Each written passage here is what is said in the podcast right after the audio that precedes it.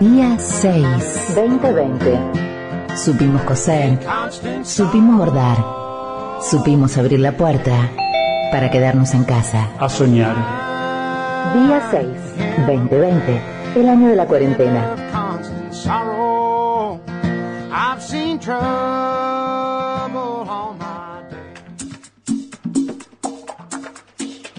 y empuja, y empuja, que te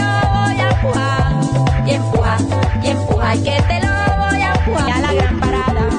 Juana. 33 minutos pasaron de las 4 de la tarde, seguimos en día 6 en esta emisión número 77, en este sábado soleado, precioso, que nos vino a acariciar un poquito el alma y el cuero después de tantos días de castigo, de mucho frío, hubo nieve incluso en la zona de Yala, ¿no? Ahí siempre, ahí aparecen las primeras nieves.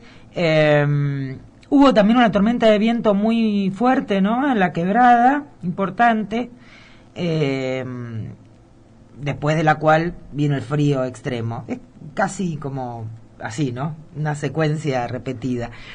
Eh, pero bueno, viene muy movido también el clima en este invierno. El solcito hoy nos está acariciando por suerte y lo vamos a homenajear, ¿eh? Ya, ya vas a ver. Eh, estamos ahora con 18 grados 5 décimas, esa es el registro, ese es el registro de las 4 de la tarde en San Salvador de Jujuy y bajó la humedad 20%. Este, vamos a tener una semana agradable con temperaturas un poco más altas que las de hoy eh, y, no se no se vaticina lluvia, salvo un poquito de nubes, pero pero afortunadamente el el pronóstico del Servicio Meteorológico Nacional nos muestra todos los días de la semana que viene eh, al menos un poco de sol, otros días más, así. Así que bueno, está está muy bien, está muy bien eso. El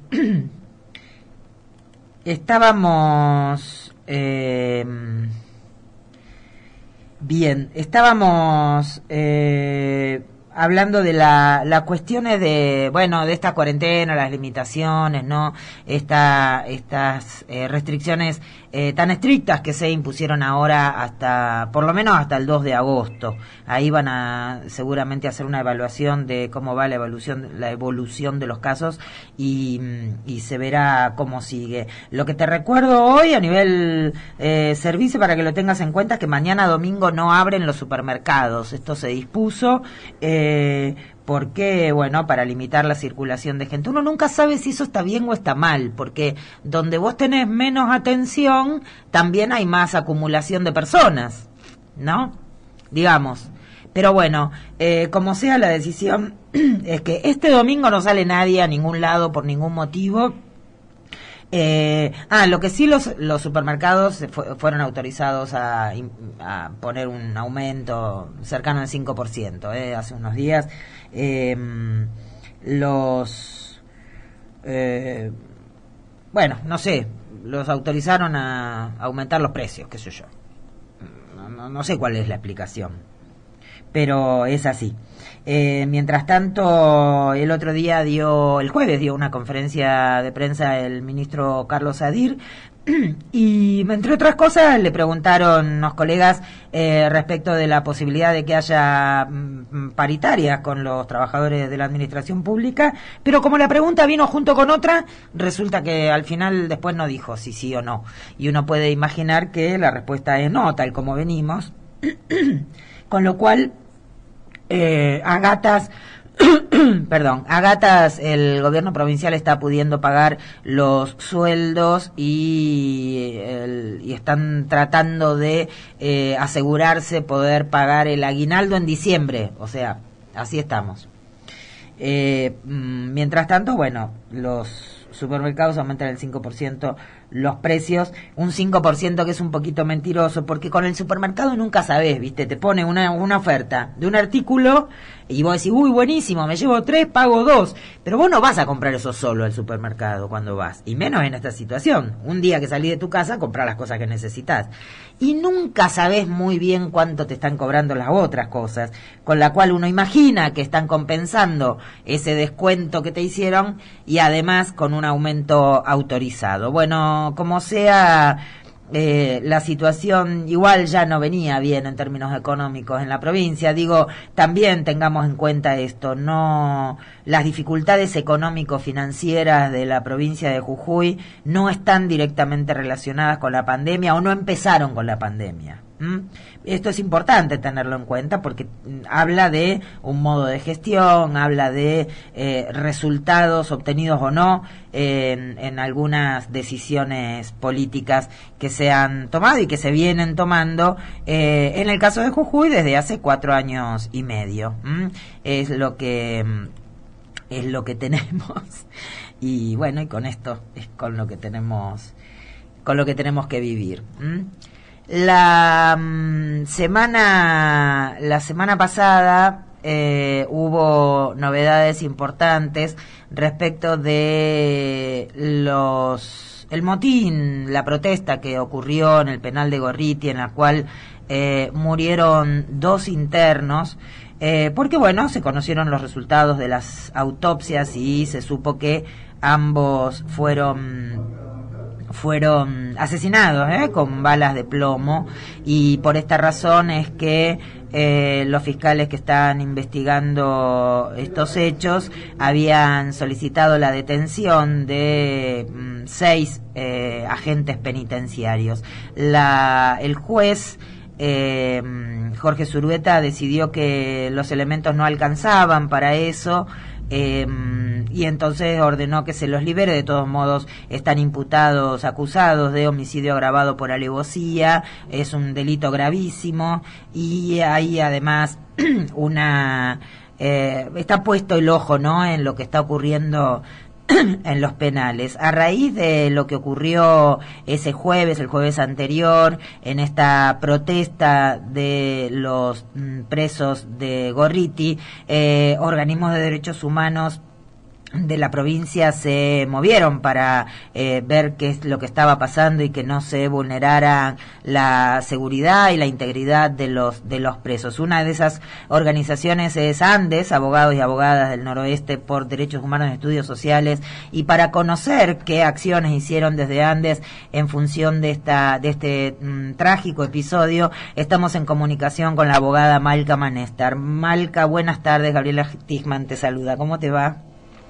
Hola Gaby, ¿cómo estás? Buenas tardes, bien, ¿vos? Bien, acá estamos. Gracias, gracias por atendernos. Bueno, tenemos entendido que ustedes habían presentado un habeas corpus eh, frente a los hechos del penal de Gorriti. ¿Podés contarnos y compartir con la audiencia cómo es eso? Sí, sí, sí, te comento. Mira, en realidad para entender lo que está sucediendo en el, en el penal de Gorriti y el conflicto que está habiendo en este momento, tenemos que remitirnos al mes de abril más o menos, ¿no?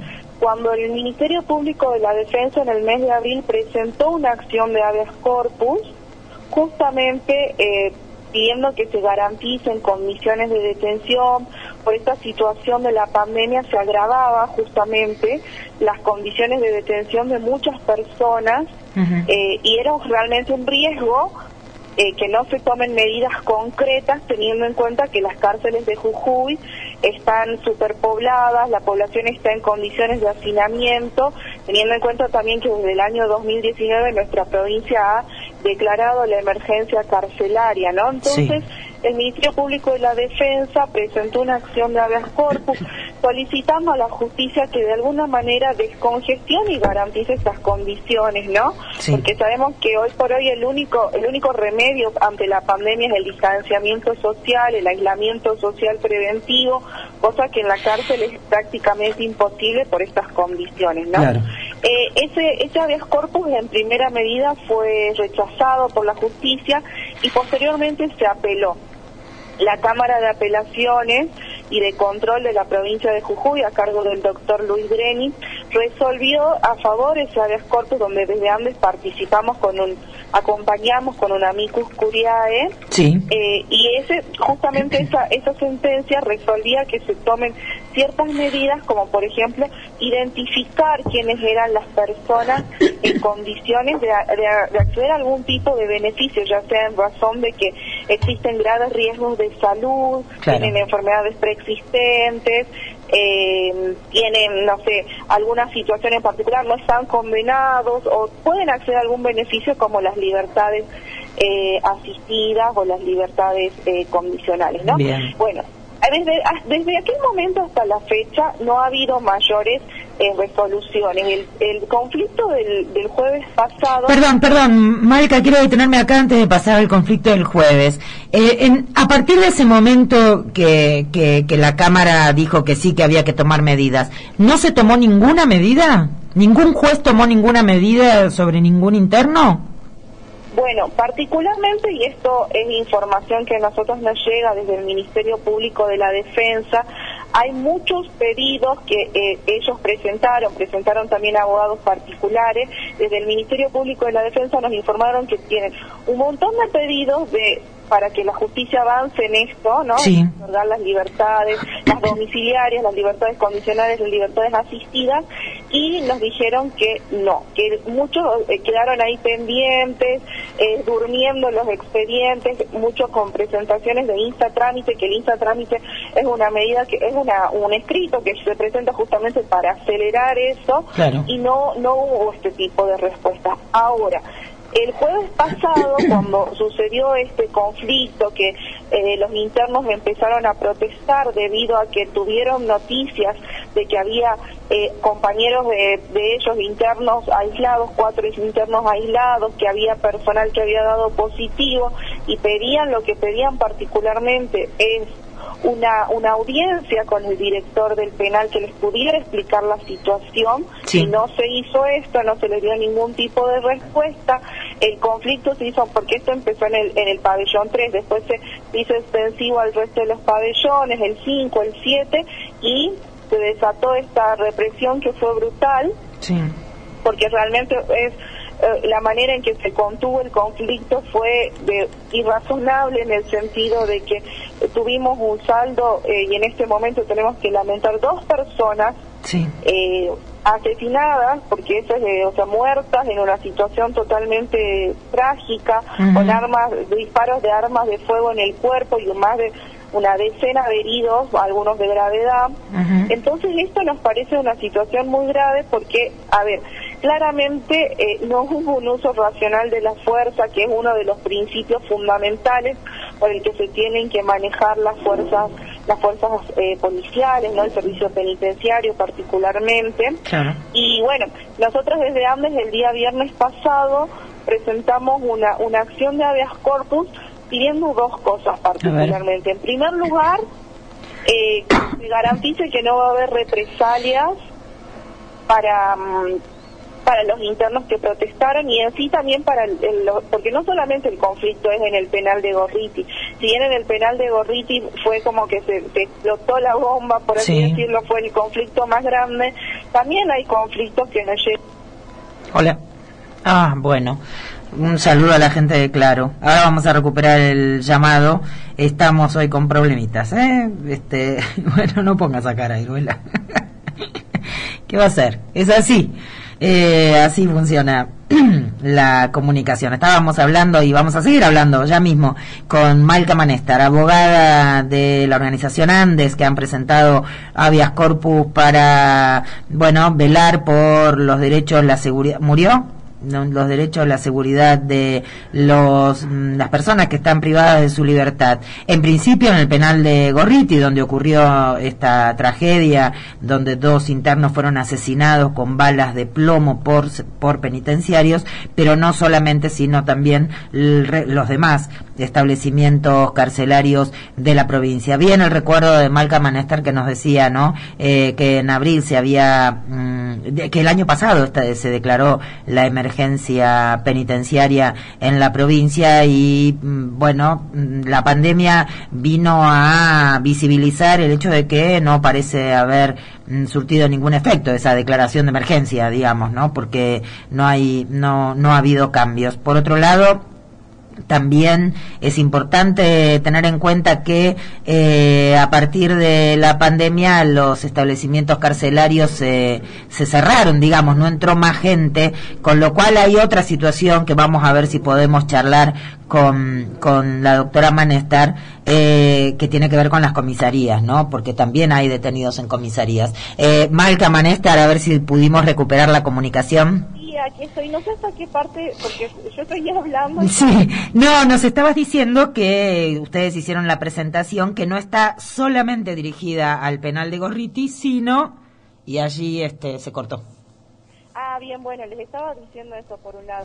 Que se garantice que no va a haber situaciones, digamos, de, de represalias en relación a las personas privadas de la libertad por reclamar esto que creemos que es un reclamo totalmente válido en este contexto, donde creo que a, a nosotros que no estamos privados de la libertad y a todo el mundo, eh, la pandemia nos genera mucha mucha preocupación, ¿no? Más teniendo en cuenta que si el virus ingresa, y que de hecho ya ingresó a, este, a estos contextos de encierro, es muy, es muy probable y es muy problemático también que se pueda propagar en este en el interior de, los de los establecimientos, ¿no? Tanto de las comisarías como los establecimientos penitenciarios. En el día de ayer conocíamos la noticia de que 17 17 personas del servicio penitenciario dieron positivo, lo que realmente es. grave.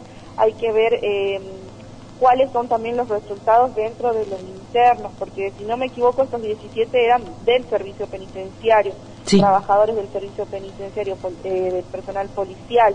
Y bueno, por otro lado también eh, en este habeas corpus lo que pedíamos por un lado las eh, que no haya represalias y por otro lado también que la justicia nos pueda decir y dar cuenta de qué fue lo que se hizo hasta el momento en relación a aquella sentencia del primer habeas corpus que se presentó, la sentencia del doctor Greni, porque realmente si no se hizo nada hasta la fecha es grave también, porque en este momento se tienen que tomar medidas de urgencia, medidas eh, aceleradas, medidas para no, para que tratar de dar una respuesta inmediata, pero hubo prácticamente tres meses donde se podría haber resuelto, donde se podría haber avanzado en medidas alternativas para garantizar la salud y la vida de estas personas también, ¿no?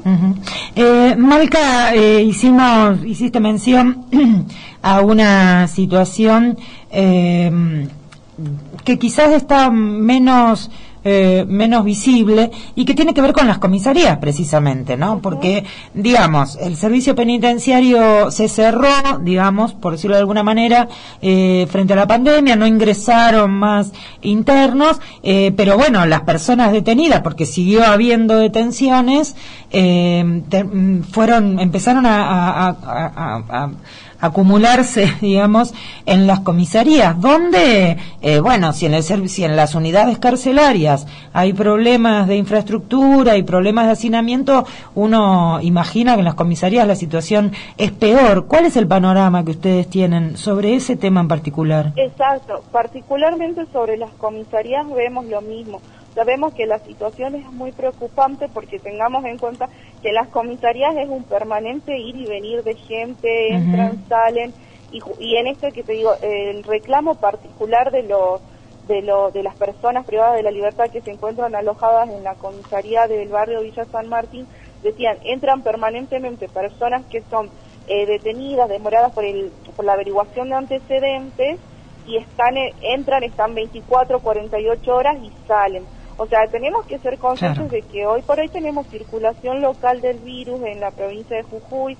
Aparte también de manera constante a nosotros nos llegan desde Andes situaciones de personas que son eh, privadas de la libertad por violar la cuarentena, que todo esto, digamos, o sea, son condiciones que agravan todo el contexto en el que estamos en el que estamos viendo y, por ese motivo también es necesario que se, de que se avance en soluciones que de alguna manera puedan conciliar todos los problemas y las situaciones conflictivas que está habiendo. Nosotros desde AMES hemos propuesto la posibilidad de que eh, se arme una mesa de diálogo interinstitucional porque entendemos que no se está logrando coordinar acciones desde todos los desde todos los, digamos las instituciones del Estado que son responsables de garantizar no la, la, integridad de las personas privadas de la libertad. También, por ejemplo, eh, hemos visto también el recrudecimiento de muchas situaciones de violencia policial en este contexto de la pandemia. Eh, ayer, por ejemplo, desde los organismos de derechos humanos tuvimos una, una reunión con la familia de, la familia Valerian, la familia de Ariel Valerian, este señor que fue matado, fue muerto por la policía, la policía lo mató en este contexto también de entender que la persona estaba incumpliendo, violando la cuarentena y accionar de la peor manera, de la forma más brutal y represiva contra y violenta contra la persona, ¿no? Que lo vemos de manera constante, nos llegan casos de personas que son agredidas, personas que reciben malos tratos, ¿no? Por esto de no cumplir con la cuarentena y creemos que, eh, a, ver, en este sentido, el, el digamos, el, abordaje de la policía tiene que ser netamente preventivo, ¿no? Sí, tal cual. ¿no? En este violento y que vulnere derechos y que justamente, como en este caso que es de extrema gravedad, eh, maten a una persona, ¿no? por, por, esta situación. Malca, para, para ir cerrando, ¿ustedes han tenido alguna comunicación directa con, por ejemplo, el Ministerio de Seguridad sobre estos puntos? Eh, mira, con el Ministerio de Seguridad eh, hemos estado interactuando de alguna manera desde el inicio de la, de la pandemia. Les mandamos eh, pedidos de información pública, les mandamos recomendaciones, les hemos hecho llegar cuando hemos tenido situaciones.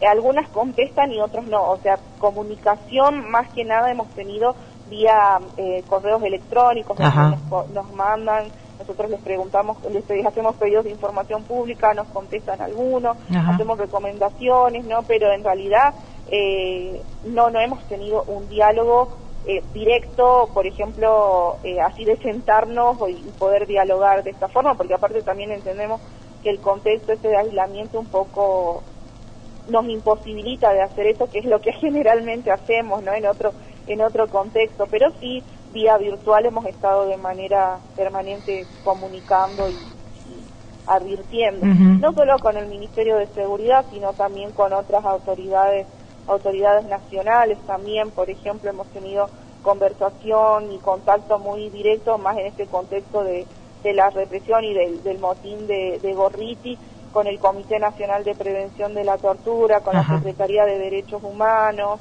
Uh Manester, te agradezco mucho esta comunicación y bueno, vamos a seguir de cerca a ver cómo, cómo siguen estas, estos trámites, digamos, ¿no? A ver si podemos lograr que se garanticen los derechos de las personas privadas de su libertad. Muchas gracias. Sí, ¿eh? porque la situación cada vez se pone más preocupante. Así es. Y en esto quiero advertir no, no sé si advertir, pero sí señalar que, a ver, cuando hablamos de los derechos de las personas privadas de la libertad, generalmente esto causa tensiones en, la, en las personas, ¿no?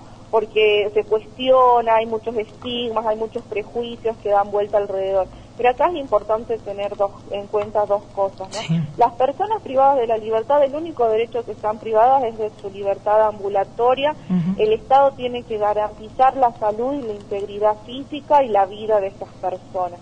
Y por otro lado también, si tenemos una situación de contagio masivo dentro del penal, esto necesariamente va a repercutir en el sistema de salud público, que justamente es lo que se busca de, de alguna manera no, no colapsar, que está en este momento muy, muy saturado el sistema de salud, está en una situación de extrema gravedad y en este momento creo que es todo complicado porque hay contagios en un montón de lugares y contagios masivos.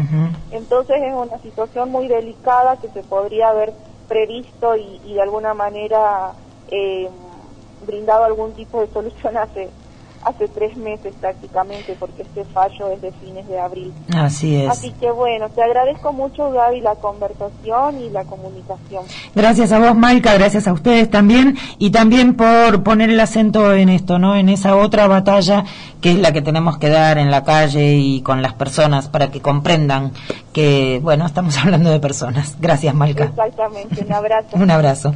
Hablábamos con Malca Manester de la organización Andes. las personas privadas de su libertad están solamente privadas de su libertad y tienen fuera de ese fuera de esa restricción tienen exactamente los mismos derechos que vos y que yo y que cualquiera, te guste o no. 2020. El año de la cuarentena. 2020.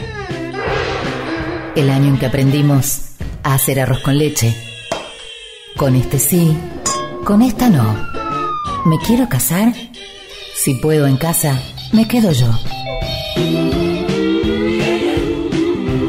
2020, el año de la cuarentena.